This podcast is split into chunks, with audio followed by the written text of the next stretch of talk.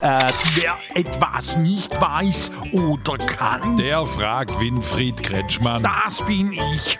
Und was hast du wieder, Stroblix? Hier Petra Pendler aus Umlandingen fragt, ob sie jetzt bald auch Nahverkehrsabgabe zahlen muss. Warum nicht? Ist Doch eine tolle Sache. Aber was hat sie davon? Kein so ein schwerer Geldbeutel mehr. Gerade beim zu Fuß gehen zählt jedes Gramm. Ich habe gedacht, es wird vor allem der Autofahrer geschröpft, Im besten Fall alle. weil es gerechter ist. Nein, weil so mehr zusammenkommt.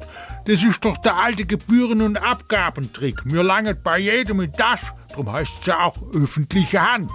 Du kriegst ja auch einen Nahverkehrsgutschein dafür. Nahverkehrsgutschein. Ja, das ist jetzt inzwischen so ein kleines Plastikkärtner. Sehr praktisch. Aber was kann man denn mit dem Ding anfangen als Autofahrer? Ha, die Scheibe frei kratzen. Fragen Sie ruhig. Er antwortet ruhig.